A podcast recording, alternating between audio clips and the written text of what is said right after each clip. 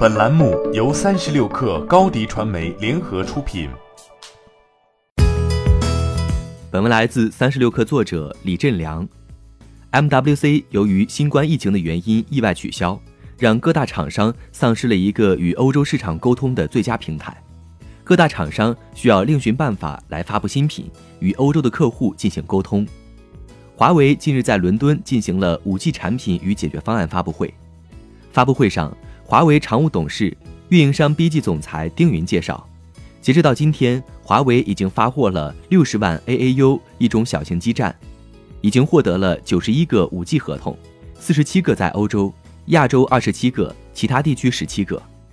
丁云说，5G 的发展速度超出他的预期。四 G 用了五年的时间才把手机降到了三百美元以下。基于此，他此前预测，五 G 手机将会在二零二零年四季度降到三百美元以下。而事实上，二零一九年底已经出现了三百美元以下的五 G 手机。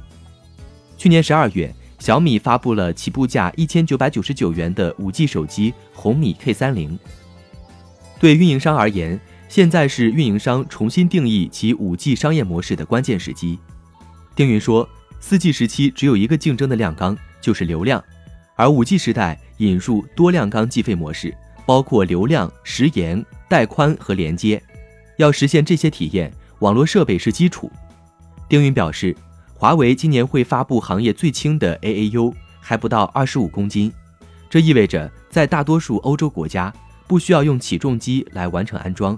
不需要起重机会节省很多成本。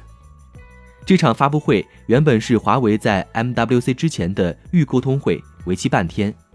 去年同样在二月二十号，华为也在伦敦进行了 MWC 预沟通会。现在 MWC 取消了，伦敦的这场发布会转变成正式的发布会。原本在 MWC 上进行的 5G 产品与解决方案发布会，转移到了本场会议上，会议的整体时间也扩展到了两天。即便如此，还是可以看到疫情的影响。在发布会开始之前，主持人介绍到，这次会议华为已经采取了最严格的安全措施，并且在给嘉宾的邮件已经具体列出了华为采取了哪些措施。